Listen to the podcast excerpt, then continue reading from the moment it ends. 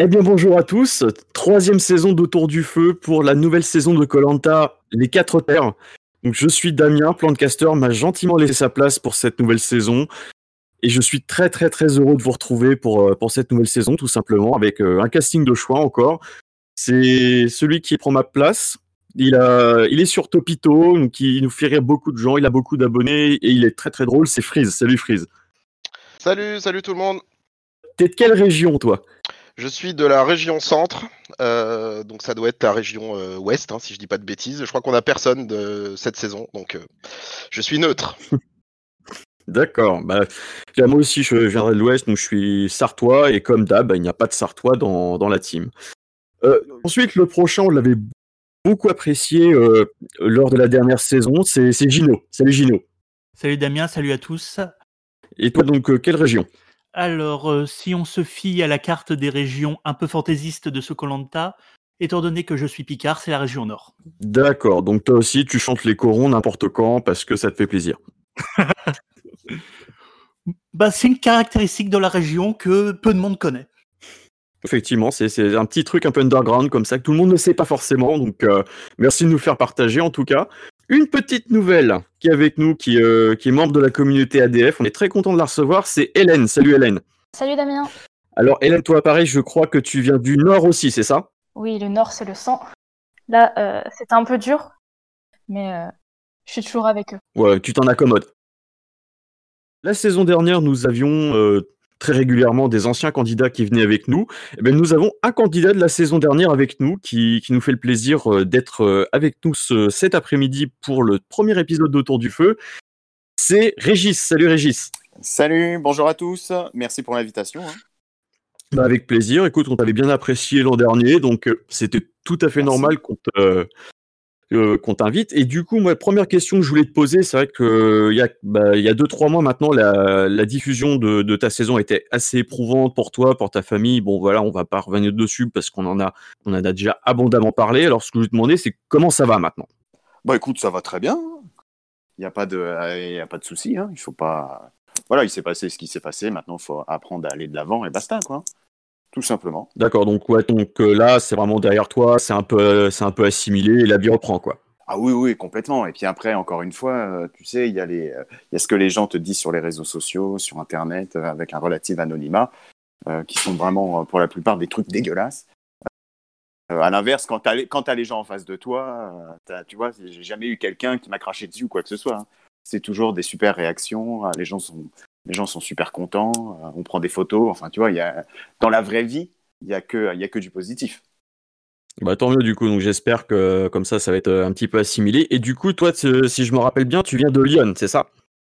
Exactement, ouais, tout à fait. Donc tu serais dans la région Est. Euh, ben oui, apparemment, hein, curieux découpage, mais euh, effectivement, c'est le cas.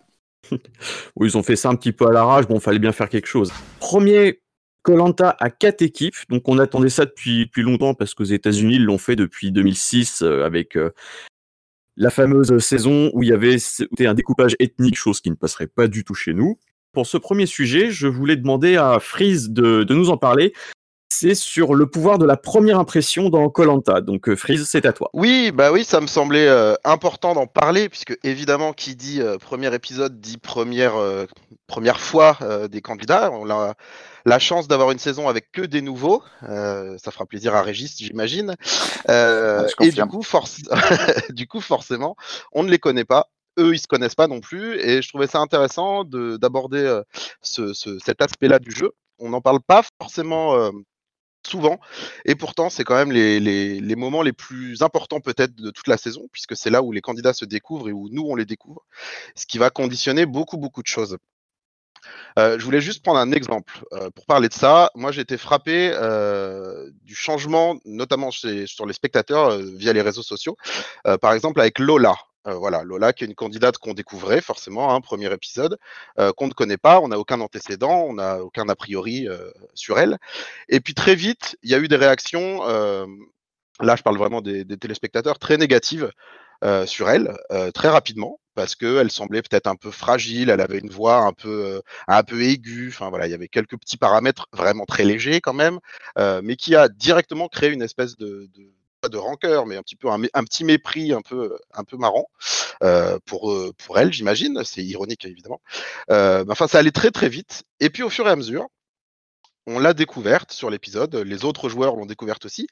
Et puis, elle est pas si fragile que ça, elle est pas si agaçante non plus, euh, et ça promet même d'être une très bonne joueuse. On a vu qu'elle avait des grosses capacités sportives, euh, des, euh, un raisonnement tactique avec Adrien, mais on en reparlera tout à l'heure, qui était assez intéressant. Et au final, l'image a complètement changé sur elle. Euh, et j'ai trouvé ça vraiment euh, très très représentatif. Euh, ça, je pense que Régis pourra confirmer. Les premiers jours sur sur sur Colanta, on n'a pas trop le droit de se rater. Euh, là, Lola, je pense que c'est bien reprise, même si elle n'avait pas fait grand-chose de négatif à la base. Mais euh, on a vu que très très vite, euh, les premières impressions peuvent complètement parasiter le jeu.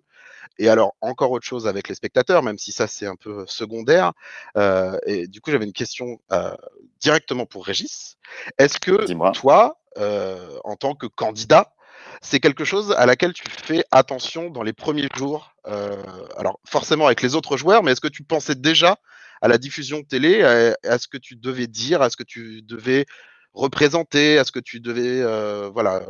Comment toi tu t'es positionné par rapport à justement cette première impression? Qu'est-ce que tu as voulu dégager pour les joueurs et pour les, pour les téléspectateurs, même si c'est un peu secondaire? C'est mon aventure sans, sans tenir compte euh, des, euh, des, caméras. Ça, enfin, voilà, je...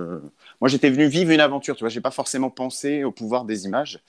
Donc, euh, voilà, ça, déjà, c'est un, un, premier fait. Le second, c'est qu'effectivement, les premiers jours, ils sont vraiment cruciaux. C'est-à-dire que bah, il faut faire attention à ce qu'on dit, il faut pas trop en faire, il faut, observer. C'est vraiment là, tout de suite, en fait, c'est presque triste, mais on va se coller une étiquette les uns les autres et ça va être très difficile d'arriver à se l'enlever ensuite, en fait. Donc, euh, au début, c'est vraiment très particulier parce que, et ça s'est vu, je pense, mais au début, personne n'ose trop prendre le lead, on fait attention à ce qu'on dit. C'est... On est vraiment dans un round d'observation, un peu comme dans la boxe, comme, euh, pour faire plaisir à Nawel. Mais euh, ouais, il faut, vraiment, il faut vraiment être vigilant, en tout cas, euh, au début, hein, surtout qu'il y a des affinités qui se créent très vite avec d'autres. Donc l'idée, c'est d'arriver à s'intégrer aux, affinités si nous-mêmes on est un petit peu en repli. Les, les, premiers jours, en fait, pour moi, je trouve, dessinent quand même pas mal le futur ensuite.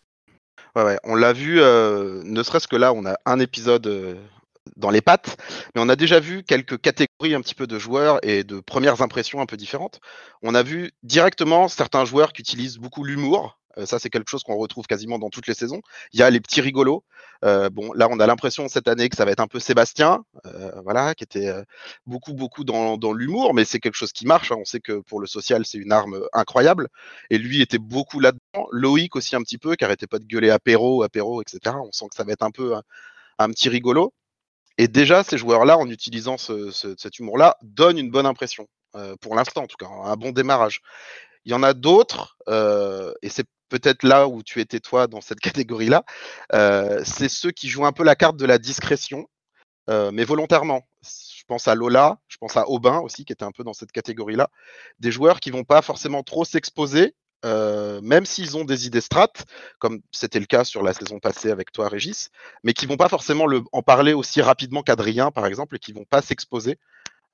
J'imagine que toi aussi, c'était volontaire de pas trop être trop présent dans les premiers jours, dans les premières heures euh, du jeu Mais encore une fois, après, euh, il y a ce qui se passe et ce qui est euh, retransmis à l'écran, en fait. Parce que moi, j'avais pas forcément le sentiment d'être en retrait plus que ça, en vérité. après, effectivement, c'est toujours intéressant de laisser les uns et les autres griller leurs cartouches, tu vois, entre guillemets. Par exemple, si on prend le cas d'Adrien, euh, qui est un peu semblable à celui d'Amat finalement euh, sur ma saison. Mm. Euh, je pense qu'ils ont été trop vite. En ce qui concerne Adrien, je pense que ça peut lui jouer des tours. Il aurait dû, je... après je n'ai pas de leçon à donner, hein, mais peut-être être un peu plus sur la, réserve, jouer plus finement en fait. Il a tout de suite, il a mis les pieds dans le plat et, et puis on le sait, c'est Colanta, donc que ce soit de la part des candidats ou des téléspectateurs, quand tu fais un peu de stratégie, c'est tout de suite, tu es tout de suite le méchant. Donc je, voilà, je pense qu'il va vivre des jours difficiles et euh, il aurait dû, euh, il aurait dû mettre peut-être un peu plus d'eau dans son vin à ce niveau-là. Ouais. Et pour finir, euh, je voulais juste parler d'une dernière catégorie, c'est enfin de deux catégories, mais ça va être rapide. Il y a ceux qui n'existent pas. ça, c'est quelque chose qu'on retrouve quasiment toutes les saisons. Il y a ceux qui n'ont ni portrait, ni confesse, ni interaction, ni rien du tout de notable dans l'épisode. Alors ça ne veut pas forcément dire qu'ils vont être invisibles toute la saison. Il y a beaucoup de joueurs et parfois même des gagnants qu'on n'a pas du tout vus sur les premiers épisodes. Mais ça doit quand même être un peu difficile en tant que joueur d'être aussi transparent à l'écran. Euh, comme tu disais, c'est pas forcément le cas en vrai euh, sur le camp. Mais voilà, des joueurs, des joueuses comme euh, notamment Ava, Jody, je crois qu'il y en a d'autres qu'on n'a pas du tout vus. c'est un peu dur. Après, on va. Mais tu, tu, tu sais que moi, ma, ma première réaction quand j'ai appris qu'il serait quatre équipes, j'ai pensé en tant qu'ancien candidat, et je me suis dit, ah, pour le coup, autant le, le, pitch me plaît énormément, mais en tant que candidat, je me suis dit, ça va être dur à vivre pour certains d'entre eux parce que 24 personnalités à exister à l'écran en même temps sur une heure et demie en enlevant les épreuves, ça va être super compliqué. Je pense ouais. que ça va générer énormément de frustration. Bah, c'est probable, effectivement, parce que là, on en a, il y en a quand même pas mal qu'on ne connaît absolument pas et le montage ne peut pas donner du temps d'écran à tout le monde, donc c'est difficile. Et là, pour le coup, les premières impressions, elles se font dans le jeu, mais en tant que spectateur, c'est un peu, un peu frustrant aussi. Euh, donc, bon, ça, c'est un autre, ouais, une autre catégorie. Et puis la dernière, mais bon, là, je crois qu'on y échappe un peu, enfin, je sais pas ce que vous, vous en avez pensé, euh, c'est la catégorie des, des, des des complètement euh, dingues. On se souvient de Joseph, évidemment. Je pense que tu t'en souviens aussi euh, la saison dernière. Euh, on pense aussi ah, à oui. Dylan avec Ocassin et ces trucs comme ça. Les joueurs qui vont complètement crever l'écran et qui vont faire une énorme impression. J'ai pas dit une bonne impression, mais une énorme impression. Cette année, j'ai l'impression que c'est quand même un peu moins le cas. Je pense qu'on y reviendra parce que notamment Hélène va présenter un peu tout le monde. Il n'y a pas eu vraiment de, de gigantesques cas social comme ça, mais bon, c'est quand même une catégorie qu'on retrouve assez, assez souvent. Voilà, donc ça c'était pour parler un peu des premières impressions. Bah, vas-y, vas-y, vas-y. Moi, j'avoue que quand tu parles de cette catégorie-là, euh, et encore une fois, c'est pas une catégorie euh, péjorative, attention, mais alors, je crois que c'est François qui s'appelle le baïonnet. Euh, celui qui vient en espadrille, oui, qui a perdu son ça. caleçon et qui est déjà au bout de sa vie au bout du deuxième jour. voilà. Et euh, ouais, je, je, le mettrais moi dans cette catégorie. C'est pas faux. Il y a un aspect un peu, euh, un peu burlesque, ouais, qui était un peu, un peu marquant. C'est vrai, c'est vrai. Et donc... Après, je sais qu'il a pris très cher hein, sur les réseaux justement à cause de ça. Mais, euh, mais en fait, les plus durs, c'est le jour 3, à partir du jour 3. Là, c'est vraiment l'horreur parce qu'en fait, c'est là que la faim commence à arriver, la fatigue. Et moi, ça ne m'étonne pas qu'il ait craqué. Hein. Pour l'avoir vécu, je sais que à partir du jour 3, ça devient très compliqué. Donc, faut pas lui jeter la pierre parce que euh, moi, j'ai connu des aventuriers qui allaient se cacher dans la forêt pour aller pleurer justement pour pas euh, se montrer face aux caméras. Hein. Donc, faut pas lui jeter la pierre pour ça, vraiment. Et pour finir, moi j'avais une question encore, euh, Régis. Euh, Est-ce que toi, en tant que joueur, tu aurais préféré être dans cette saison-là? Et tu penses que les premières impressions auraient été peut-être plus faciles avec que des nouveaux qu'avec des anciens joueurs? Ah bah largement, ouais. ah, largement. Hein. Moi je sais que, euh, alors ça se voit d'ailleurs à l'image, mais quand je vois débarquer les héros, ah je suis pas content. je suis pas content parce que je me dis, euh, voilà, on va servir de, on va servir de second rôle, on va servir de, de, de passe-plat. Euh, moi, ça m'a ouais, ça, ça blasé. Hein, et j'avoue que le pitch, là, les, les quatre équipes, euh, pour une première, ouais, j'aurais préféré en faire partie si j'avais eu le choix, bien sûr. Ok. C'est une réponse qu'on attendait à peu près. Alors du coup, moi, Freeze, je, je, voulais faire un parallèle aussi parce que toi, tu, bon, pour Topito, tu suis aussi Top Chef. Et par rapport à la perception de, de Lola au début de, de l'émission, ouais. je, je, veux faire un parallèle avec, je crois que la dernière saison, c'est Justine, c'est ça qui était euh, détestée parce qu'elle était tout le temps très joyeuse et tout. Et euh, c'est quelque chose comme ça que j'ai remarqué, c'est que dès que quelqu'un est beaucoup dans, dans les, qui est très expressif, très enthousiaste, surtout si c'est une femme, on va tout de suite dire bah, c'est une conne, c'est une débile. Et ça, c'est justement un petit biais sexiste aussi qui peut avoir, qui est, qui est un petit peu chiant. Et je trouvais que les, les, les paroles sur Lola au début étaient assez injustes de ce point de vue. Je sais pas ce que t'en penses. Oui, je suis d'accord, mais c'est souvent le cas. Hein. On a eu le même problème l'année dernière avec Inès, bon pour d'autres raisons, qui a eu le malheur juste d'avoir un string et c'est resté, ça lui a collé euh, à la saison. Euh, je parle de l'étiquette. Hein. Euh, sur, sur toute la saison, elle a été catégorisée, euh, voilà, un peu euh, télé-réalité, un peu oh là là, elle monte son cul, etc. Alors que c'était pas que ça. et ça, c'est très, c'est très dommageable et très dommage tout court pour les joueurs et même pour pour l'analyse qu'on peut faire des saisons. C'est-à-dire qu'il faut quand même j'aurais tendance à attendre au moins quelques épisodes euh, pour voir un peu le comportement de chacun, pour voir un peu quels joueurs ils sont, quels êtres humains ils sont, plutôt que directement. Après, bon, c'est la vanne facile et c'est voilà, c'est facile de tomber là-dedans, mais attendons un peu, attendons un peu parce qu'il y a des joueurs qui se révèlent, il y a des joueurs avec lesquels on est déçu, il y a des, des, tempéraments qui mettent du temps à se mettre en place, etc. Et d'être systématiquement dans l'étiquette dès les premières minutes, c'est un peu fatigant, honnêtement. Mmh. Alors du coup, je vais demander à nos autres intervenants de, de donner leur avis. Euh, Hélène, tiens, qu'est-ce que tu as à dire sujet sur la première impression dans Colanta? Ah, bah la première impression, c'est sûr, euh, très dur parce que on peut pas contrôler euh, tout ce qu'on dit. euh, aussi, si on parle des premières impressions au niveau du public, euh, tu peux pas contrôler tout ce que tu dis à chaque instant. C'est très facile de sortir des phrases euh, du contexte.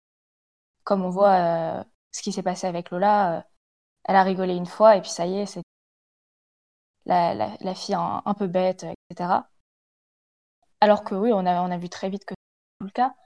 Euh, après, au niveau du camp, je ne sais pas trop. Voilà, je sais que par exemple, peut-être dans, dans, dans la vie, euh, dans, c'est dans la vie réelle, par exemple, on sait que bah, c'est c'est ça aussi qui est intéressant dans Colanta, c'est les parallèles que tu peux faire avec la vie réelle. Et justement, toi, par exemple, tu vas rentrer dans une nouvelle promo à l'université parce que je crois que tu es tu es étudiante. Euh, voilà, quel, quel est le pouvoir de la première impression? À quel point justement les étiquettes peuvent être euh, difficiles à décoller, surtout si elles sont là dès les premiers jours? Enfin, quel est ton ressenti toi vis-à-vis de ça? Ouais, c'est ça, surtout euh, quand on est dans euh, une équipe, tu connais personne, directement, tu vas mettre des étiquettes sur les gens et ce sera un peu plus dur de, s'en défaire. Après, c'est aussi l'avantage, là, cette année, d'avoir des équipes un peu petites. Des équipes de 6, c'est déjà un peu plus facile d'apprendre à connaître les gens et de, de pouvoir se défaire plus facilement de ses premières impressions. Donc, pour ça, c'est pour ça, c'est positif, je trouve. Et des équipes un peu plus petites. D'accord. Alors du coup, je vais demander poser aussi la même question à Gino. Toi, qu'est-ce que tu penses justement du pouvoir de la première impression dans, dans le premier épisode de Colanta?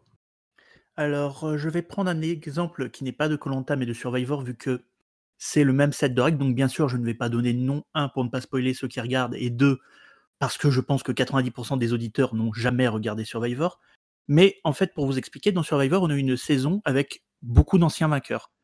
Et durant cette saison, il y a eu une ancienne vainqueur qui avait pour réputation de ne pas avoir vraiment mérité sa première victoire. Puisque on va dire que dans Survivor, une grosse différence avec Colanta, c'est que dans Colanta, on met surtout le mérite sportif en avant. Dans Survivor, on met surtout le mérite stratégique en avant. Et donc, du coup, il y a eu beaucoup de gens qui avaient eu le sentiment qu'elle n'avait pas mérité sa première victoire stratégiquement. Et du coup, pendant toute la saison, tous les autres candidats, ils ne la prenaient pas du tout au sérieux quand tu lui parlais de stratégie. Et c'est euh, quelque chose euh, qui, euh, qui lui a vraiment collé toute la saison, alors que pourtant, quand on regarde le montage après coup, elle a fait plein de bons coups en arrière. Elle s'est sauvée des tas de fois alors qu'elle était, alors qu'elle était vraiment au fond du baril depuis, depuis la réunification. Et il y a personne qui a voulu lui donner du crédit pour son jeu. Alors après coup, il y a certains candidats qui regrettent franchement de ne pas avoir plus travaillé avec elle en voyant ça. Mais voilà, c'est pour dire à quel point une première impression peut être puissante.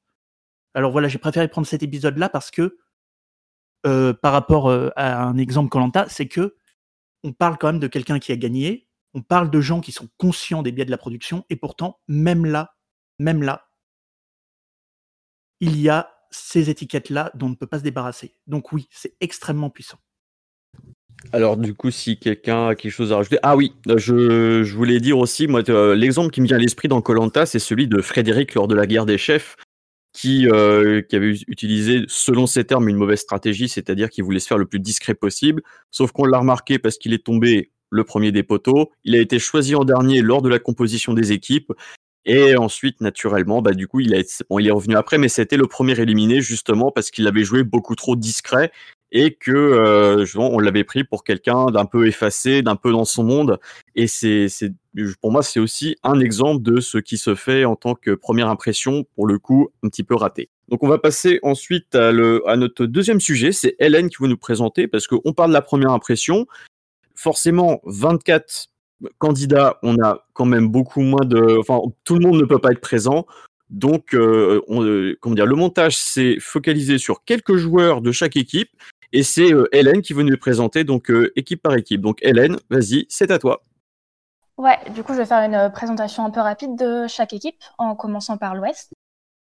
Alors, l'Ouest, c'était un peu les, les, bras cassés de la survie pour l'instant. Ils ont été très forts sportivement, notamment grâce à Dorian, Brice, qui sont deux gros éléments. Euh, mais on les a pas trop vus en dehors de ça, et ils assument totalement avoir négligé l'aspect survie. Donc c'est un montage plutôt équilibré pour eux, c'est sympa à voir, c'est pas à fond sur le, mérite sportif, on voit qu'ils ont quand même des défauts. Après, ils ont personne d'autre de, vraiment qualifié pour ça, et ils le disent eux-mêmes, sur la durée, ça, risque d'être compliqué.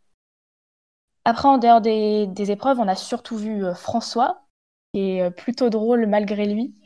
on pense au moment où il perd son maillot de bain, après il se rend compte une fois arrivé que bah, les espadrilles c'était peut-être pas le meilleur choix pour une île et qui nous fait derrière un giga craquage. C'était, je pense, le, personnage le, plus mis en avant de l'équipe. Et après, on avait aussi Estelle qui risque d'être en danger en cas de conseil parce que bon, euh, c'est la doyenne de l'équipe.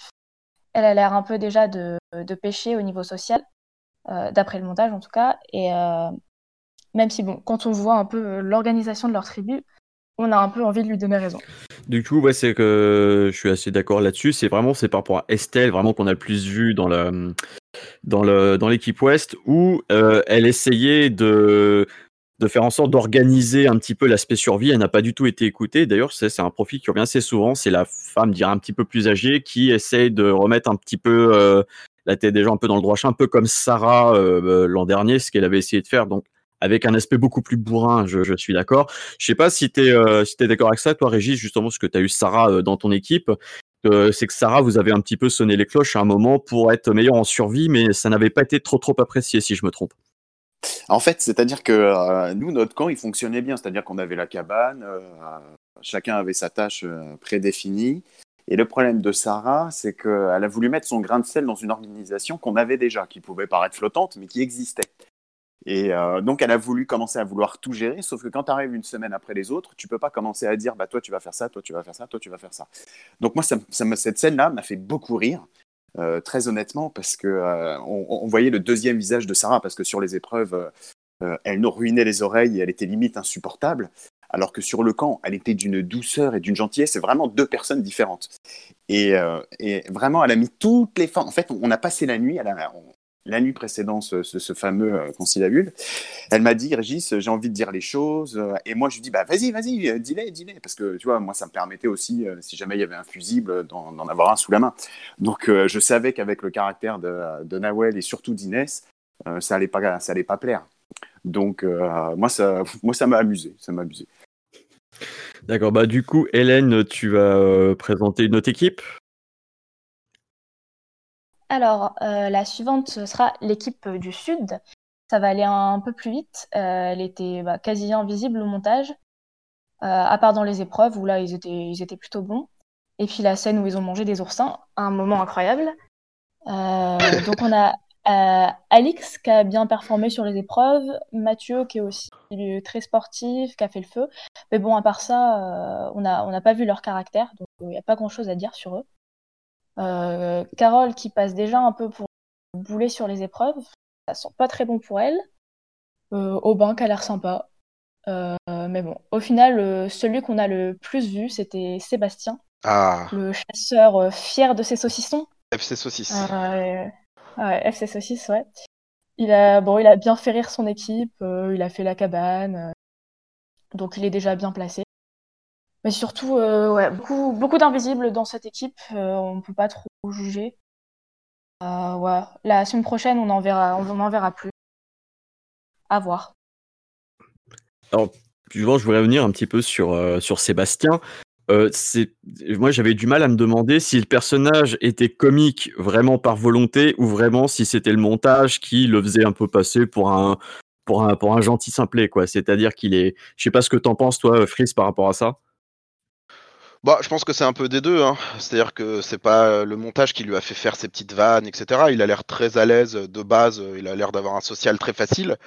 Euh, bon, est-ce que c'est le cliché du sudiste euh, un peu, euh, un peu sympa mais un peu beauf? Peut-être. Ça y ressemble en tout cas. C'est un peu dur à dire. Encore une fois, attention aux premières impressions. mais oui, je pense qu'il va être comme ça toute l'aventure. Je pense qu'il a pas l'air de se forcer à être avenant et sympathique. Après, ça peut être une qualité comme ça peut vite agacer. Ça agacera peut-être pas sa première équipe, mais ça peut vite agacer les autres, à mon avis. Ça, l'avenir nous le dira. Mais il a un profil du bon copain qui peut aller très loin. On en a vu souvent des joueurs comme ça. Euh, je pense à, je sais plus comment s'appelait celui qui mettait son slip sur la tête il y a deux saisons. Euh, Steve. Voilà, merci. Steve, qui ressemble un peu à ça, le, mec sympa, qui a pas trop l'air de se prendre la tête, mais qui peut cacher un peu bien son jeu quand même. Donc, euh, c'est dur de, de, de, le définir directement, mais, euh, mais je pense qu'il se, il fait pas semblant. En tout cas, il n'avait pas l'air. Mais après, s'il le fait, c'est encore, c'est encore plus fort. Je pense, je pense pas qu'il fasse semblant, hein, très, très honnêtement. Ouais, je pense pas parce non que euh, même si effectivement le, le montage grossit les traits, euh, concrètement, euh, on ne nous demande pas de faire telle ou telle chose. tu vois. Pour le coup, il n'y a pas de. La, la vision de la, de la prod, elle est très claire. hein. Ils nous laissent faire ce qu'on a à faire. Après, ils insistent sur certains traits de caractère euh, par le montage. Mais globalement, on ne nous demande pas de faire des choses. Donc je pense qu'il est, vraiment, euh, il est vraiment comme ça. Et en plus, moi, je le trouve très sympathique. Il m'amuse beaucoup. Hélène, je te propose de passer à la troisième équipe. Alors, l'Est, ça va être déjà un peu plus intéressant, je pense. Euh, c'est une équipe qui a, donc, qui a bien su rebondir après euh, la terrible organisation de l'épreuve de la corde et le passage à l'exil. Donc, c'était assez cool à voir. On n'a pas vu euh, tout le monde dans l'équipe, forcément. euh, certains, euh, comme Joaquina, on n'a pas entendu sa voix, on l'a juste vu faire un magnifique plat. Donc, j'espère qu'on la verra la, semaine prochaine. On a Laurent, le India Jones du pauvre, qui est plutôt cool. À chaque phrase, il sortait une petite référence historique. Bon, pour l'instant, ça va. Euh, ça risque d'être un peu lourd à la longue, donc j'espère qu'ils vont se calmer au niveau du montage. Euh, et puis le moment où il siffle pour faire sortir le bulot aussi, ça c'était pas mal. Euh, puis on aura d'autres qu'on va voir aussi. J'ai oublié de parler Bertrand Bertrand Camel a l'air très très très cool. Je sais qu'il y a beaucoup de gens qui l'aiment bien. Bon, on l'a pas vu beaucoup, mais il a l'air d'avoir plutôt un bon social. Mais sinon, les deux qui ressortent vraiment euh, dans cette équipe euh, pour cet épisode, c'est Adja et Alexandra. Et euh, c'est surtout l'antagonisme entre les deux. Deux personnages assez forts qui feront pas l'unanimité auprès du public. On a donc Adja qui est très franche. Elle a dit à plusieurs reprises que Alexandra c'était le, le boulet du groupe. Donc ça lui donne un, un montage assez négatif, mais en même temps elle peut se le permettre, je pense. Elle, ça a l'air de bien passer avec son équipe. Elle est même euh, considérée comme la leaduse euh, d'après Alexandra. Donc il y a, y y vraiment un gros potentiel pour Adja, je pense. Et donc face à elle, euh, Alexandra, la Wonder Woman à faune, qui a eu la, la meilleure transition du monde entre son portrait où elle est pleine d'énergie et l'état sur le camp, c'était incroyable. Et du coup, ça la rendait euh, vachement attachante. Je ne sais pas si c'est le cas de si vous partagez cet avis. Alors moi de mon côté, c'est vrai que alors on va dire que le, duo Adja Alexan- Alexandra m'a beaucoup fait parce que Adja et ça c'est ce que je voulais demander justement à, à Gino, c'est que j'ai pas le souvenir qu'on ait eu comme ça une, une femme comme ça aussi franche et directe et qui attaque frontalement une candidate en disant euh, c'est un boulet, euh, ce genre de choses. Donc moi ça m'a ça m'a beaucoup fait rire. Donc euh, Gino, est-ce qu'il y a eu d'autres exemples comme ça de candidates qui te viennent à l'esprit qui étaient un petit peu dans ce genre de, caractère? Alors, euh, je suis suis probablement pas le meilleur historien de Colanta, mais c'est vrai que ça m'a surpris de voir quelqu'un y aller vraiment à, ce point-là, euh, vraiment à déjà. Et disons, oui, c'est vraiment un personnage qui m'intéresse beaucoup parce que je l'imagine tellement faire du trash talk en permanence que, je veux dire, rien que dans son portrait, elle le revendique comme un trait de sa personnalité. Quand elle parle d'essayer de faire péter des câbles aux autres filles au handball, euh, on, voilà, on, sent qu'avec elle, il peut y avoir de l'animation. Donc vraiment, c'est c'est peut-être la personne que j'attends le plus avec impatience sur les, avec- sur les prochains épisodes. Et par rapport à Alexandra, je vois beaucoup de choses dans le chat, euh, enfin qui sont d'accord avec toi, euh, Hélène. C'est que oui, elle avait, elle a quelque chose d'attachant au final. C'est qu'en fait, elle s'imaginait être Wonder Woman. On sent qu'il y a, il y a pas une once de méchanceté chez, chez cette fille. Ah, On clair. sent qu'elle est, ouais, parce qu'elle qu'elle a l'air juste, elle est un peu dans, un peu dans son monde, mais qu'elle elle est de bonne volonté. Que du coup, elle avait pas forcément prévu que, que ce serait dur. En plus, avec son, euh, je crois que c'est une angine qu'elle avait eue. Donc forcément, donc ça casse un petit peu l'image qu'elle a, qu'elle a voulu donner, mais que les critiques d'Adja sont, sont quand même assez dures et assez drôles. Enfin, je sais pas, toi, euh, Régis, toute cette dynamique, ce que, ce que tu en as pensé? Euh, alors moi déjà, j'aurais adoré faire l'aventure avec une personne comme, euh, comme Adja. Parce que euh, pour rebondir sur ses propos, c'est juste énorme. Euh, on aurait fait un one-man show après, je pense. Mais euh, moi, moi j'adore ce genre de personnalité, en fait, très cash, avec laquelle on peut que, que s'éclater, en fin de compte, que ça soit de manière cachée ou directe. hein. Et, Alexandra, j'ai apprécié aussi la, personnalité, effectivement, ce, décalage qui joue pas en sa faveur entre, entre le portrait et ce qu'elle a donné sur, sur le camp. Mais je pense qu'elle pourrait, qu'elle pourrait nous surprendre. Et je pense en plus que si ça se trouve, les deux vont finir par bien s'entendre. Je sais pas pourquoi. Peut-être que je me plante, hein, mais je, je sais pas. Je le sens arriver en fait. Ça, ça. Bah, je suis, Voilà. ouais, je suis assez d'accord avec toi là-dessus aussi. Ouais. C'est qu'on peut imaginer aussi au final qu'on finira par se rapprocher et puis par, euh, par bien s'entendre. Euh, Frisk, tiens, euh, qu'est-ce que tu penses de, du duo euh, Adja-Alexandra Eh ben, je suis assez d'accord avec vous. Moi, c'est un, c'est de manière générale peut-être mon équipe préférée parce que je trouve que tous les joueurs sont très différents les uns des autres et ça promet beaucoup. Euh, J'ai pas trop compris l'acharnement euh, sur Alexandra. Euh, en tout cas celui d'Adja, même si bon, on peut comprendre qu'elle essaye de déjà la, cibler euh, pour être euh, à peu près sûre au premier conseil, mais je l'ai pas trouvé. euh, bon, évidemment, elle est malade, la pauvre, donc euh, c'est un peu facile de tomber sur elle, mais je l'ai pas trouvé euh, ni agaçante, ni voilà. Bon, elle a eu quelques réflexions un peu maladroites sur le confort, etc. Elle se plaint déjà un tout petit peu, mais on a vu quand même bien pire sur des premiers épisodes. Donc moi, Alexandra, je suis d'accord avec Hélène, je l'ai trouvée très touchante. J'espère qu'elle va rester assez longtemps dans l'aventure parce que je pense qu'elle a un, potentiel évolutif assez intéressant. Je pense qu'elle peut vraiment grandir avec l'émission et j'ai hâte de voir ça. Euh, et puis après, Adja, ouais, c'est pareil. J'ai beaucoup aimé sa franchise parce que c'est pareil, ça garantit des moments assez forts. À voir si elle va réussir un peu à se tempérer parce que c'est pas forcément euh, très bon signe pour la suite. Mais en tout cas, la dynamique de l'équipe euh, de l'équipe Est là, c'est super intéressant. Et j'ai beaucoup aimé Bertrand Kamal, même si on l'a pas vu beaucoup. Euh, mais voilà, je pense que lui aussi, euh, ça peut être un gros gros personnage sur la saison. Bah, C'est que Bertrand Kamal, c'est d'abord c'est un nom et c'est un look surtout. Ah, c'est des, c'est des cheveux surtout. Capillairement, c'est voilà, moi c'est mon coup de cœur. oui. On, dirait un petit peu, et, et- et dit en, en- avec, euh, avec beaucoup de gentillesse, on dirait un peu un Sean Paul de, de salle des fêtes. Ah oui, c'est- gentil, oui. Non, mais c'est ouais, c'est pas méchant parce que du coup, ça a l'air d'être une personnalité assez, assez sympa. euh, voilà, un peu vraiment le mec dans l'animation qui se prend pas la tête. Donc, ouais, non, c'est un- une bonne trouvaille de casting, je trouve. Et là, je voulais euh, voir dans, le chat Griffiths qui dit Adja a surtout créé un antagonisme toute seule. C'est une bully. Elle va bully toute personne qu'elle considère faible, mais bonne pour le jeu. Et c'est ça que j'avais remarqué aussi.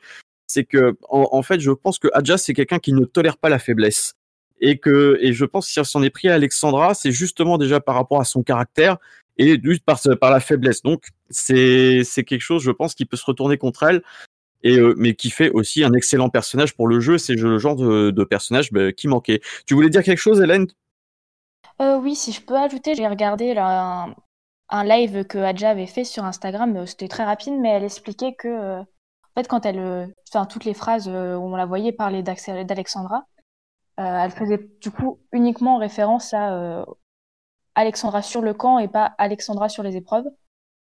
Donc, je pense que c'est quand même important de le préciser. Donc, je pense que quand Alexandra va réussir à se remettre, euh, si elle arrive à guérir et à, se remettre, à être plus active sur le camp, je ne sais pas si cet antagonisme-là, il va rester. Donc, euh, à voir vraiment sur, sur les prochains épisodes.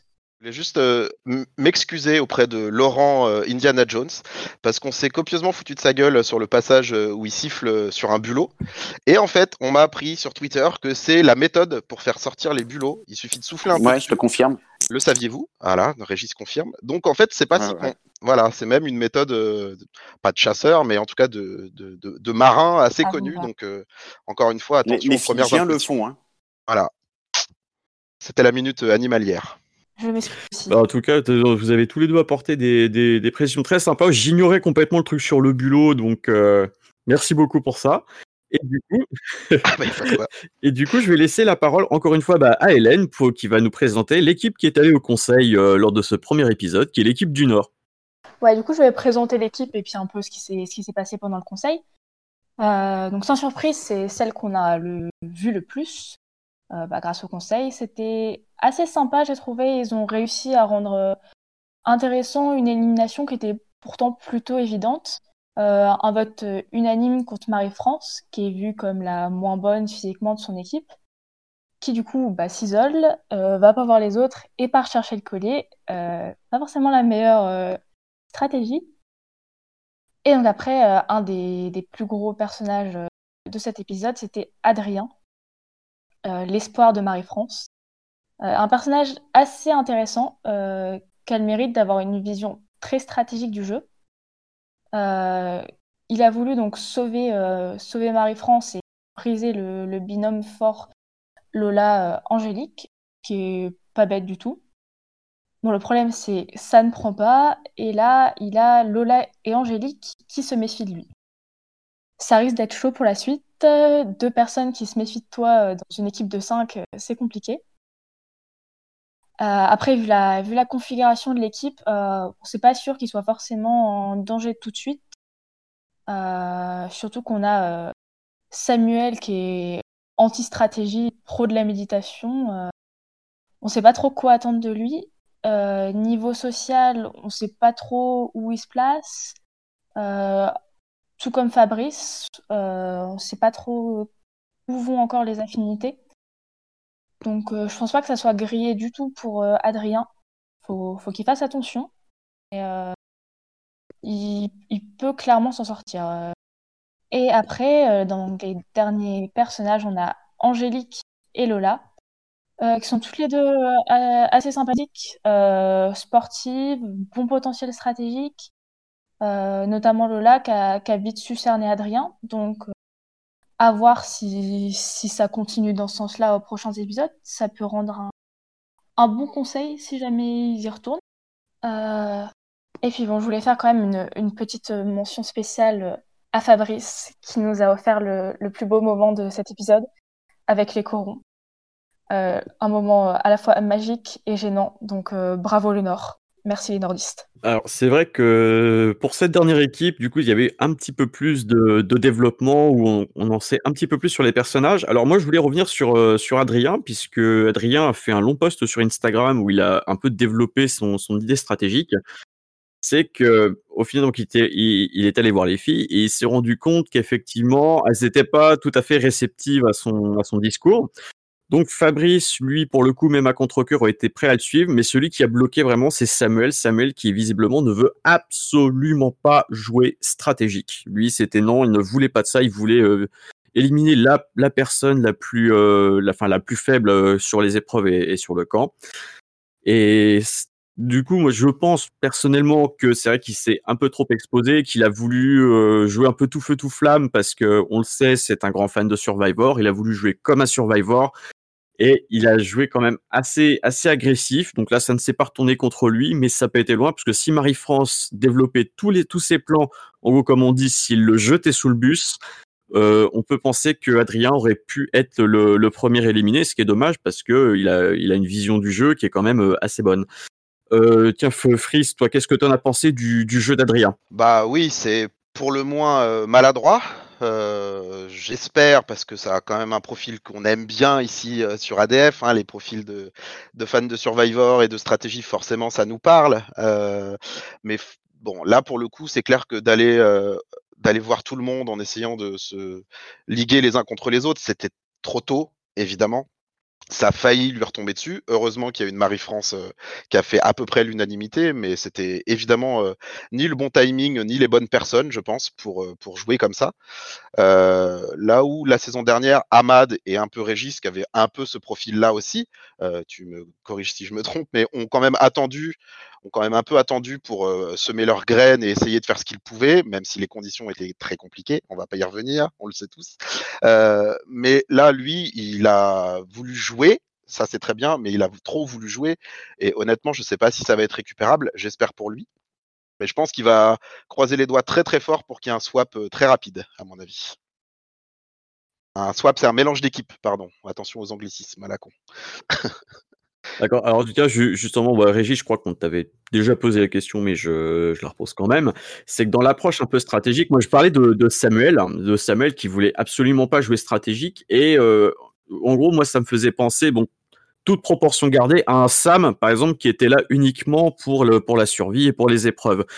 Et comme c'est que toi, tu t'étais un peu rapproché de Sam et tout, justement, c'est que comment toi, tu t'y étais pris pour euh, pour euh, comment dire pour bien t'entendre avec un profil qui est pas du tout strat euh, à la base euh, Alors en fait, moi si tu veux dans mon équipe de base, il y avait les trois filles qui étaient très soudées, il y avait Benoît Valérie de l'autre côté et Sam qui était un peu l'électron libre, on va dire, qui voulait pas entendre qui, qui, voulait pas entendre parler de, stratégie. mais moi, stratégiquement, justement, ça m'intéressait parce que je me disais, c'est voilà, il faut que je le garde sous coude parce que j'arriverai pas à intégrer l'alliance des trois filles, c'est sûr, parce que voilà. Donc autant le garder sous le coude, il peut me servir en tant que fusible ou justement en tant que, en tant que renfort. Donc euh, l'idée, c'était toujours bah, d'essayer de, discuter avec lui, d'amoindrir les choses, euh, d'aller le voir en fait. Toujours d'essayer de le mettre. Euh, le nombre de fois où je suis allé le voir en disant fais semblant d'écouter, souris quand on te parle. je l'ai fait un paquet de fois en fait parce que voilà, j'avais besoin de lui sur ces deux phases-là en fait, concrètement. Et je, par contre, je trouve que le profil avec Samuel, il n'est pas tellement. Moi, moi, Samuel, il me donne plus l'impression d'un mec qui veut pas se mouiller pour le moment. Et je pense qu'en fait, c'est pire je pense que c'est bien. Pour lui et pour, pour la suite de l'aventure. Après, on n'a pas tout vu. Hein. Encore une fois, on ne sait pas toujours tout ce qui se passe. Mais, euh, mais je ne suis pas sûr que la stratégie, euh, supposée de, de, Samuel soit la bonne. Dans le genre, euh, je me mouille pas. quoi. D'accord. Alors, du coup, je vais poser la question un peu à, Gino. Toi, quel est ton avis un peu sur la sur l'approche stratégique d'Adrien par rapport à Samuel, par rapport à Marie-France et compagnie? Ben, disons que quand j'ai, euh, je sais plus c'est qui, euh, c'est Fris qui a dit que Samuel, euh, pardon, Adrien c'est un peu trop cru dans Survivor. Bah, c'est un reproche que j'ai tendance à faire à la plupart des joueurs de Colanta qui sont des passionnés de Survivor. C'est que, c'est que j'ai l'impression qu'ils n'ont pas compris que Survivor et Colanta ce sont deux jeux qui ont une mythologie très différente. C'est que un coup joué façon Survivor, ça va très très mal se passer à Colanta. C'est que les, autres joueurs, ils ne sont pas passionnés de Survivor. Les autres joueurs, ils sont dans une idée qui fait que Colanta, on a longtemps joué à deux équipes avec le modèle de jouer sur les nombres des deux équipes. Donc, de manière générale, dans Colanta, c'est vu comme quelque chose de beaucoup plus dramatique d'éliminer quelqu'un de fort très vite dans le jeu que ça l'est dans Survivor où c'est presque monnaie courante. Et disons que dans la mesure où on ne prend pas conscience euh, de la perception des autres candidats, on devient très, très, très vite catalogué gros stratège. Et gros stratège, c'est une menace en soi. Donc, on se met très vite en danger. Voilà. Donc, si jamais il y a des futurs candidats qui nous écoutent, si vous êtes fan de Survivor, c'est très bien mais tempérez votre enthousiasme devant les autres euh, joueurs de Colanta vu que eux ne le sont pas. Très bien. Euh, euh, aussi, je voulais donc parler de, du duo donc Lola Angélique, un duo assez fort. quelle est votre votre première impression par rapport à ce duo? Est-ce que c'est un duo fort qui peut aller loin? Est-ce que vous ont plu? Est-ce qu'ils vous ont agacé? On va on va passer la parole à Frist. elles m'ont ni plu ni agacé. en tout cas, Lola m'a un peu plus intéressé. Euh, justement de par euh, son, évolution, même sur un épisode, on en parlait tout à l'heure. Mais c'est surtout la seule de l'équipe qui a eu une réflexion euh, stratégique un peu intelligente vis-à-vis d'Adrien. Elle a tout de suite compris qu'il fallait s'en méfier parce qu'il essayait un peu de semer la zizanie et en tout cas d'essayer d'aller dans son sens. Et elle a eu une réflexion très pertinente là-dessus, donc ça c'est intéressant. Ça peut être le prémisse de quelque chose de, de, plutôt bon pour la suite de sa saison et de la saison tout court. Après Angélique, je suis moins, euh, moins fan pour l'instant. Il y a quand même un profil un peu, euh, un peu déjà vu, je trouve, dans Colanta. Quelqu'un qui va être beaucoup à l'affect, beaucoup dans les relations humaines. Alors, ce n'est pas forcément péjoratif, mais c'est très différent. Euh, donc, le binôme, je suis pas sûr qu'elles vont rester ensemble très longtemps. Je pense que là, ça leur convient très bien et elles s'assurent d'avoir un peu la main mise sur l'équipe, surtout que Samuel et Fabrice ont l'air un peu malléables. Après, je suis pas sûr que leur jeu soit très très complémentaire, donc à mon avis, ça peut vite se dissocier. Je pense que Lola va vite aller avec des profils qui lui ressemblent un peu plus, et puis Angélique, elle va aller un peu avec le, courant, on va dire. Mais en tout cas, c'est intéressant, ouais. Alors, ensuite, euh, on va passer bah, à l'éliminer euh, du jour, Marie-France. Donc euh, la, la, ah. la, bouchère de la, la, bouchère du Nord, la bouchère du Nord qui bon, euh, qui a fallu qu'elle la, ramène avec son âge euh, quand, euh, quand elle s'est embrouillée avec Angélique lors du conseil. Bon, ce qui a été complètement, qui a un peu, elle, a placé elle-même le clou pour son, pour son cercueil, si je peux dire. Qu'est-ce que vous en avez pensé, vous, justement, de, donc de l'attitude de Marie-France? Donc, comment elle aurait pu sauver Tiens, bah, Gino, par exemple? Alors, j'aimerais d'abord parler de l'attitude de Marie-France lors du conseil. C'est que souvent, quand on arrive au conseil, on sait ce qui va se passer. Donc je pense que la raison pour laquelle Marie-France a plus ou moins pété les câbles, tout simplement, c'est parce que je pense qu'elle savait qu'elle allait sortir, qu'elle a voulu se faire plaisir. Donc euh, je pense qu'il ne faut pas se dire, tiens, Marie-France, c'est sa Bordeaux Conseil. Je pense qu'elle savait déjà qu'elle allait sortir. Après, sur comment elle aurait pu aller sauver, bah, on va dire que c'est compliqué. Comme je l'ai dit, Colanta, il y a quand même une certaine mythologie de essayer de garder des noms pour sa tribu. Et en effet, euh, on va dire que c'est quelque chose qui ne plaide pas pour elle disons qu'elle aurait peut-être pu se sauver en misant à fond sur le social et en trouvant une cible facile. Par exemple, Samuel qui s'est quand même un petit peu, euh, bon, ça va pas être très poli, mais c'est quand même un peu chié dessus lors de l'épreuve. Donc, euh, si jamais elle avait pu un petit peu dévier la cible sur Samuel, ça aurait été sa seule chance. Mais pour ça, il aurait fallu tisser des liens plus vite. Et elle-même a reconnu qu'elle n'a pas essayé assez de se rapprocher des autres filles au début. Donc, euh, je pense que à partir du moment où l'épreuve d'immunité était perdue, Marie-France était déjà sortie. elle n'a pas, cherché à jouer du tout, en fait. Moi, c'est l'impression que ça m'a donné. Alors, je vais te poser la question aussi à, Hélène. Toi, par exemple, bah, Marie-France, qu'est-ce que tu as pensé de son jeu? Qu'est-ce que tu en as pensé, toi? Bah, Je suis plutôt d'accord avec euh, Gino pour le coup. Je pense que elle était clairement déjà, déjà condamnée assez vite. Euh, après, elle aurait pu s'en sortir si, euh, Samuel avait pu rejoindre l'alliance Fabrice et Adrien. Mais après, oui, elle n'avait pas l'air de vraiment, vouloir s'en sortir.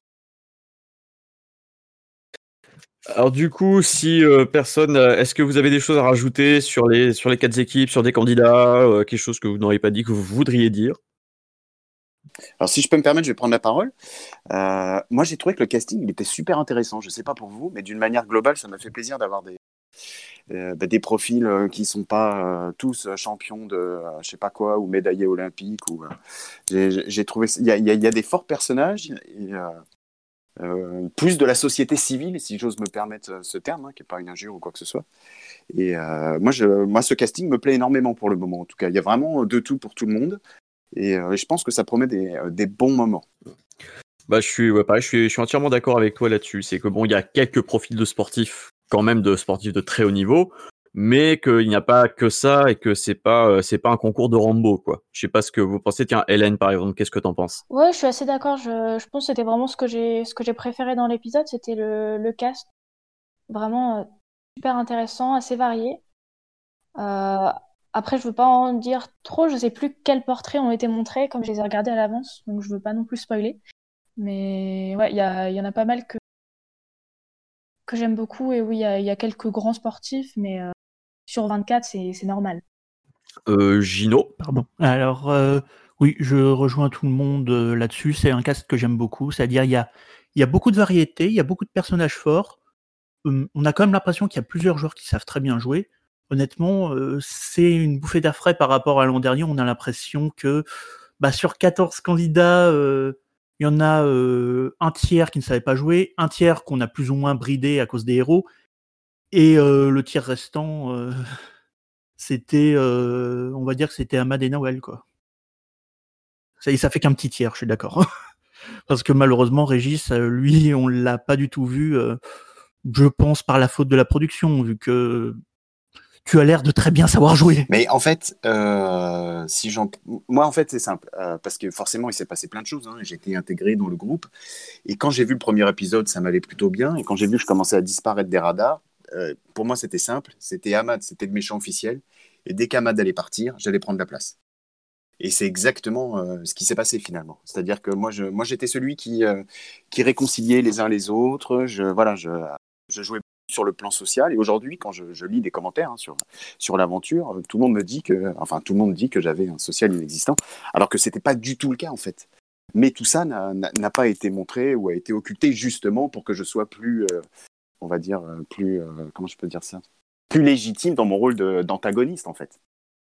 Et euh, voilà. C'est qu'on avait vraiment senti ce, cette chose-là en fait. C'est que ce qu'on disait, c'est dans la saison dernière, c'est qu'au niveau du montage, bah, la seule à peu près des nouveaux qui avait un montage sympa, il y avait Nawel, donc il y a eu un peu Sam aussi, et que tout le reste, vraiment, c'est ou alors c'était il passait pour des méchants, ou alors il passait vraiment pour des pour des gens foutres quoi. Et ça c'est un truc qu'on avait beaucoup reproché à la dernière saison. Euh, je sais pas ce que t'en as pensé toi, euh. Euh, comment moi, honnêtement, euh, les gens qui n'en faisaient le moins sur le camp, ce n'est pas forcément ceux sur qui on tire aujourd'hui. Déjà premièrement. Ensuite, je ne sais pas ce que j'ai le droit de dire ou pas dire en fait. Tu vois, je je veux pas, je, veux pas mettre les gens dans, dans le mal. Mais par exemple, il y a eu des mets des vacs euh, qui n'ont pas été diffusés. Tu vois et voilà, tout ça me fait dire que euh, c'est dommage parce que tout n'a pas été expliqué aux gens et les gens n'ont pas toujours euh, tout, tout compris. Tu vois, par un autre cas très précis, quand on gagne la mousse au chocolat, quand Théoura nous, laisse son lot, moi, j'aime pas trop le chocolat. Et du coup, j'ai tout filé à Jessica. parce qu'elle, elle adore ça, tu vois. Et ça, c'est pareil, ça n'a pas été montré, mais c'est dommage. C'est dommage parce que du coup, ça, ça, ça, aurait pu éventuellement expliquer plein de choses. Bon, enfin bref. Mais euh, ouais, voilà. Ouais, ouais, c'est des petites choses comme ça qui sont pas forcément euh, montrées, oui, parce qu'on peut pas tout montrer, et puis aussi parce que la prod a une ligne éditoriale de ce que va faire de, sa saison, quoi. Et en fait, voilà, c'est exactement ça. C'est, euh, on est entre guillemets dépendant du storytelling. Tu demandais tout à l'heure si on est conscient que euh, on est filmé. Le problème, c'est que c'est, alors c'est, un exemple un peu étrange, mais c'est un peu comme au cinéma, quoi. Tu fais tes entre guillemets, tu fais tes scènes, mais tu seras pas, tu ne sais pas ce qu'il y aura dans le film. Et, et ben là, c'est pareil en fait. T'es filmé euh, H24 et tu sais pas ce qu'on va faire de ton image. Et, c'est, euh, et ça, ça peut être parfois déstabilisant complètement parce que euh, parfois le, le reflet entre ce que on peut avoir vécu et ce qui est retransmis euh, à l'écran, euh, la, différence peut parfois être violente. Je propose qu'on passe au troisième sujet de Gino qui va parler du twist des, des quatre équipes, justement, de, de ce qu'il peut apporter et de quel intérêt ça a pour euh, pour Colanta. Donc Gino, c'est à ton tour. Alors, euh, bon, ça va devenir une habitude avec moi, mais je dois vous prévenir, ça va être un peu long. Alors, euh, On est habitué. alors voilà, le sujet que je voulais aborder, c'était de savoir si les 4 terres, c'est un choix gagnant pour la production.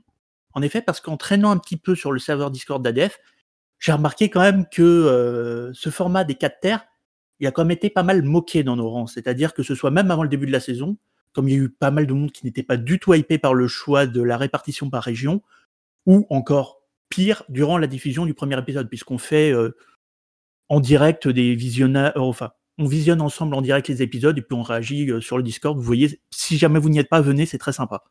Alors, et entraînant aussi sur les réseaux sociaux, j'ai eu le sentiment que on n'était pas seul là-dessus. Et on va être honnête, oui, il y a de quoi se moquer du thème. Il y a quand même eu quelques passages très, très malaisants. On en avait parlé, les corons lors du conseil, alors que la moitié de l'équipe n'est pas franchement ch'ti. La moitié, et on a eu aussi pas mal de candidats qui flairent les choix de casting uniquement là pour euh, répondre au cahier à charge des clichés. Par exemple, Lola avec sa baraque à frites, euh, on est en plein dedans. Et que dire de la carte des régions choisie par TF1 qui ne fait absolument aucun sens. Et pourtant, malgré toutes ces moqueries que le thème peut générer, je pense au contraire que le format des 4 terres, pour moi, c'est vraiment un pari gagnant pour la production. Et voilà, je, je dois quand même étayer ce que j'ai à dire. Donc, il faut prendre le format comme un tout. Les 4 terres, c'est l'aspect 4 tribus, c'est l'aspect composition thématique des tribus, et en dernier, c'est l'aspect régional. Donc, on va voir ça petit à petit. Alors, d'abord, je vais commencer par l'aspect qui est, à mon sens, le moins polémique, parce qu'il faut quand même savoir garder le meilleur pour la fin. Je vais me concentrer sur l'idée des quatre tribus en elles-mêmes. Alors, quatre tribus, c'est un impact très fort sur le plan stratégique du jeu, que ce soit à court terme ou à long terme. À court terme, quatre tribus, c'est des tribus de 6. Et dans une tribu de 6, tu peux pas te cacher. C'est pas une tribu de 9 ou de 10 qu'on voit quand on a deux tribus. On sait que quand le premier vote va pas dans le bon sens, quand on est que 6, on est le prochain sur les, on est le prochain à l'abattoir. Alors qu'à 9 ou 10, on peut se dire, bon, il y aura bien un candidat assez faible à envoyer au casse-pipe à sa place le temps de remonter dans les hiérarchies tranquillement. Bref, 6 personnes, c'est très peu de votes faciles. Et ça pousse à voter, ça pousse à jouer stratégique. Bien plus que dans une saison avec des grandes tribus, par exemple avec deux tribus. À long terme aussi. À long terme, ça veut dire que le tribalisme rouge contre jaune, dont j'avais un petit peu parlé en parlant de la mythologie de Colanta tout à l'heure, à quatre tribus, ce n'est pas une approche incontournable. C'est-à-dire qu'on reste à quatre tribus jusqu'au bout, ce qui m'étonnerait, ou qu'on repasse à deux ou trois. Même si on repasse à deux ou trois, il y a des liens préexistants et on ne peut pas les effacer.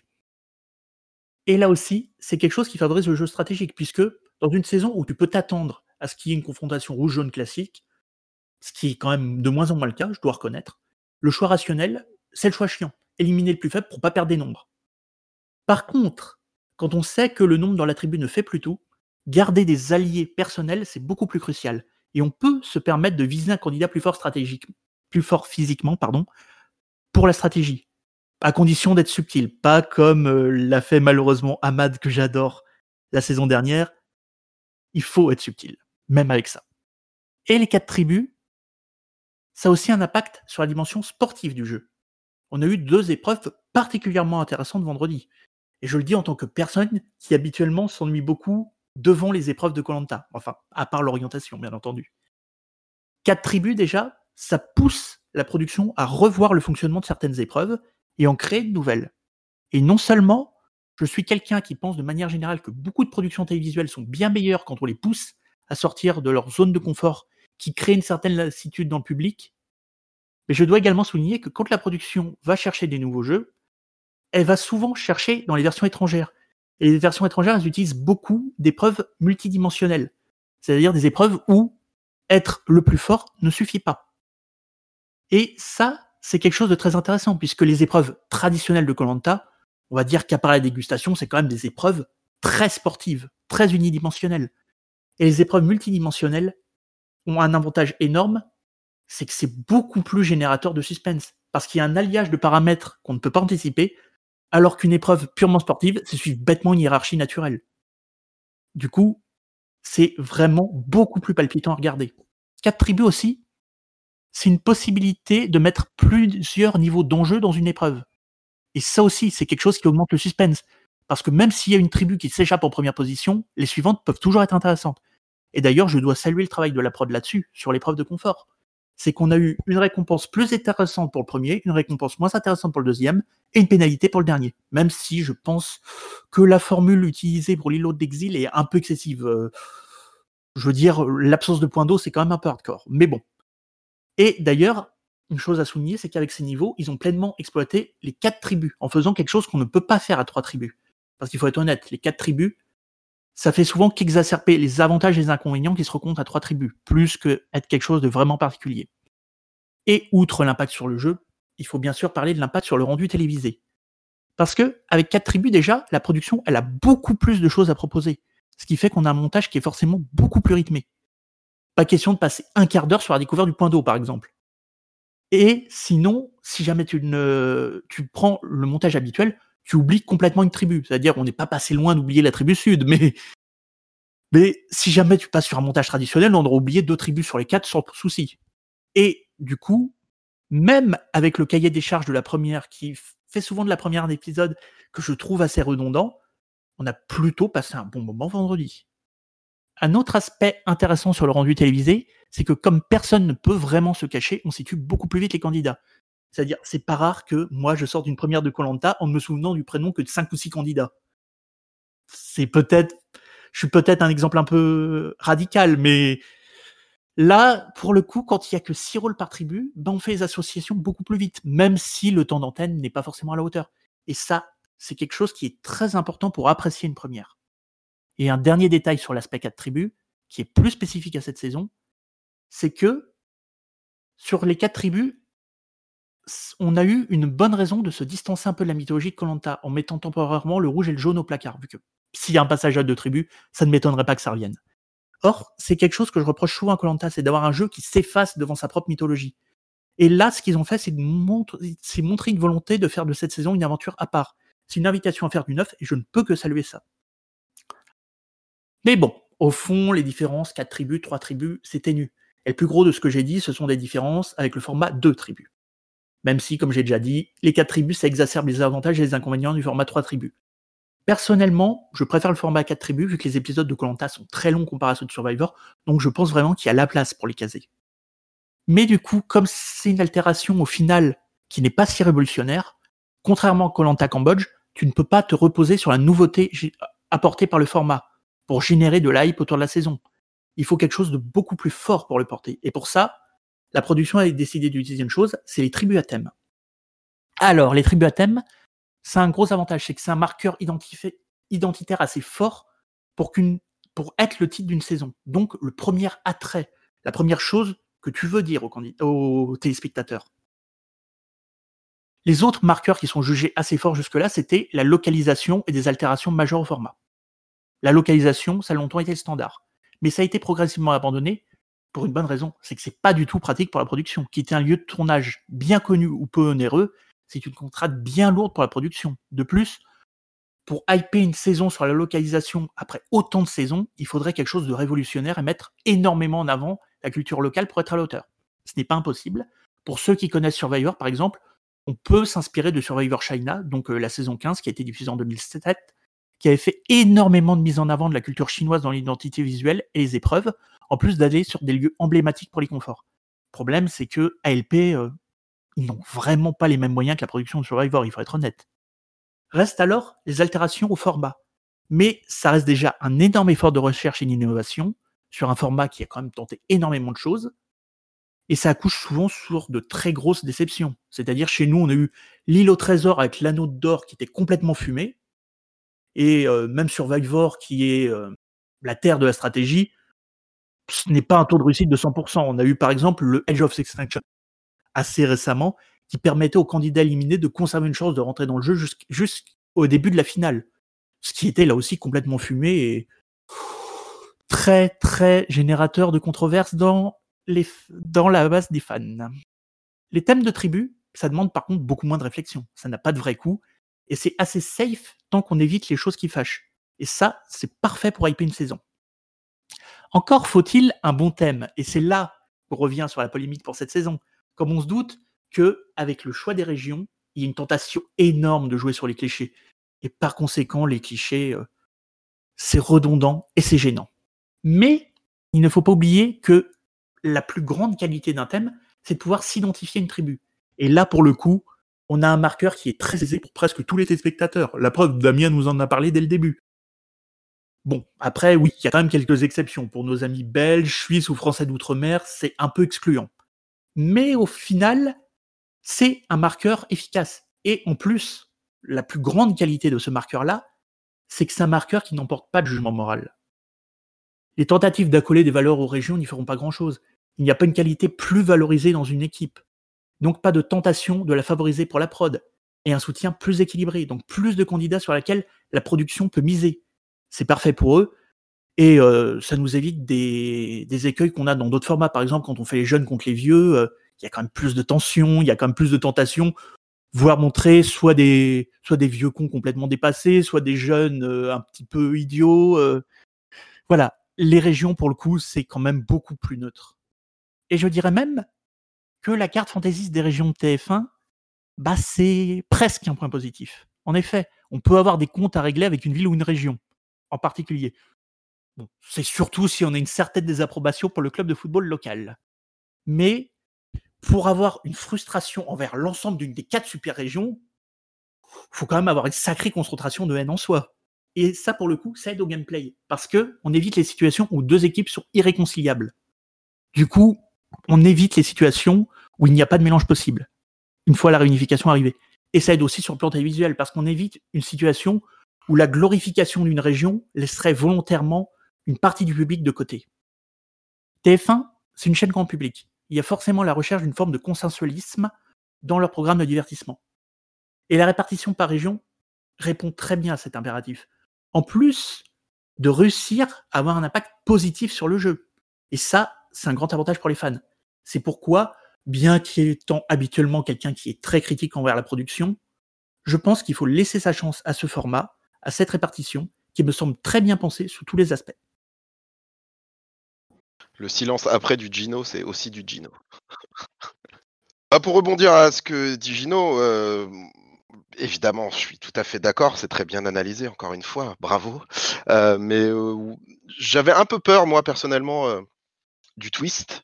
Euh, je peux pas dire que je sois complètement rassuré. Euh, parce qu'effectivement, en termes de clichés, on commence déjà à avoir quelques, petits, euh, quelques petites choses un peu pénibles.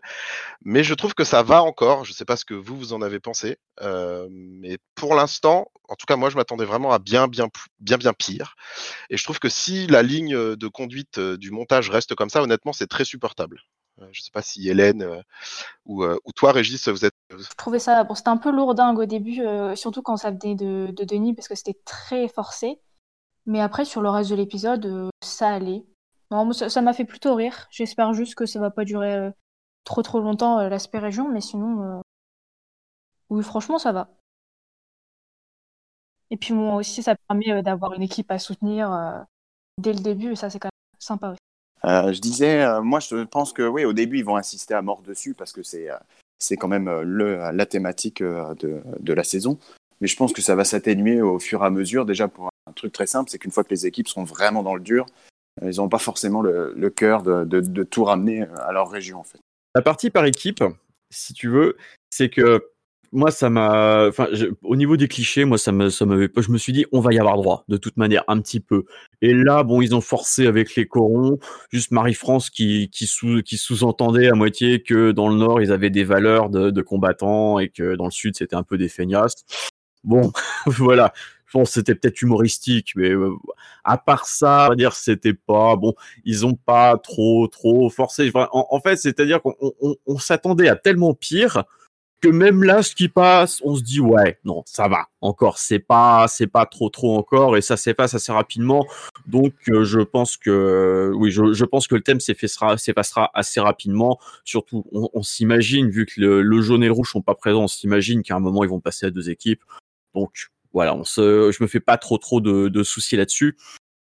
Mais voilà, donc euh, encore une fois, bah, bravo à, à Gino, justement, pour, euh, pour cette chronique qui était très, très, très complète. Et du coup, je crois qu'on a un jeu à la fin, que c'est toi qui l'anime, Freeze. Oui, un nouveau jeu. Alors, on n'a pas encore de jingle, hein, donc euh, imaginez-le dans votre tête. Euh, voilà. C'est un petit jeu qu'on va faire euh, à chaque fin d'épisode. Rassurez-vous, c'est assez rapide, mais assez rigolo. Euh, et on fera les comptes euh, à la fin euh, de la saison. Évidemment, Régis est invité à jouer. C'est un jeu très simple. C'est le Kikadi. Voilà, on s'est pas fait chier pour le nom. Je vais vous citer euh, trois phrases qui ont été prononcées euh, sur le premier épisode, et à vous de retrouver qui en est l'auteur. Bon, pour le premier, j'ai fait quand même assez simple. Évidemment, le chat est invité à jouer. Je ne sais pas si on comptera les points, mais euh, voilà, vous êtes euh, les bienvenus. Alors, on va commencer. La première phrase, elle est très simple. Je cite C'est un boulet. Adja, Adja. Eh oui, point pour Régis, évidemment. On s'en souvient de Adja. C'était une des premières phrases euh, de la joueuse. Donc, c'est bien Adja. Bravo, Régis. La seconde phrase, attention, c'est un peu plus dur, mais ça a bien été prononcé. L'eau, c'est important pour survivre. Oula. Qui a dit ça? Il y a le- Ah, j'ai une réponse dans le chat, ça a déjà été trouvé. C'est Estelle, gagné. Et oui, Estelle qui commence très fort. Et c'est vrai, hein, l'eau c'est assez important pour survivre, il faut euh, le souligner. Dernière phrase. Imagine, tu as une migraine. Ah, c'est Adrien, ça. Et oui, Adrien, un magnifique argumentaire pour euh, convaincre euh, Lola d'aller avec lui. Ouais, ouais, c'est un social très très fort. Bravo, bravo à vous. Deux points pour Hélène, un point Bravo, pour. Hélène. Euh, Rendez-vous la semaine prochaine. Ah bah elle est très forte. Hein. C'est déjà c'est pas pour rien qu'on l'a invitée sur les sur les Ah, je, podcasts. suis là, je suis là juste Ah, pour le jeu de la masterclass.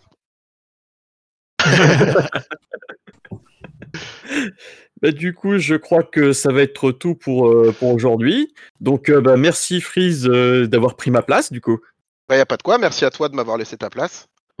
bah c'est c'est Et un merci plaisir. à Pancaster, on, lui- on l'embrasse, hein. évidemment, il Voilà. est jamais très loin. Voilà, c'est no- notre producteur qui a toujours une oreille un petit peu sur, sur ce qu'on fait. Euh, bah, merci et bravo à Hélène pour son, son tout premier passage dans Autour du Feu. bravo Merci Hélène. à vous, j'étais j'étais contente d'être là. On est content de t'avoir, évidemment. Bah, tu, tu repasses quand tu veux. Donc, euh, Gino, notre instructeur ASMR, euh, comme d'habitude, qui, qui est là pour nous, pour nous, pour nous faire des développements euh, magnifiques. Donc, euh, merci à toi, Gino, pour être avec nous euh, pour cette saison 3. Bah, merci à tous, merci à tous ceux qui nous écoutent, merci à Régis d'être venu. euh, C'est très, c'est très aimable de sa part, surtout après ce qu'il a traversé la saison Tout le dernière. plaisir est pour moi. Et puis, bah, bravo à Hélène pour ta première. Merci. Et puis, bah, bien évidemment, bah, je te rejoins, euh, Gino. Bah, merci beaucoup, Régis, parce que c'est vrai qu'on la saison dernière, on voulait t'avoir pour une prochaine saison. Et merci d'avoir pris de ton temps pour, euh, pour parler avec nous de ton aventure. Et on Ah espère bah, que ça t'a plu. hein. J'attends la prochaine invite avec impatience. On parlera On- de, on parlera Ah, de très Zelda bien, la prochaine fois, si tu veux. Voilà. Alors, ça sans moi, parce que moi, je n'y connais rien. Ah, on va travailler désolé. ça, t'inquiète pas. T'inquiète, t'inquiète. Oui. Hors série avec Freeze comme ça sur, sur les jeux vidéo, pourquoi pas. Bah écoutez, euh, merci à vous tous de, de nous avoir écoutés. Merci aux gens du chat. euh, merci à toute la communauté qui nous suit. Euh, on se retrouve dimanche à 14h pour l'enregistrement du second épisode, donc de, de l'épisode qui sera diffusé vendredi. L'épisode que nous venons de tourner sera disponible le mercredi dans toutes les bonnes applis de podcast.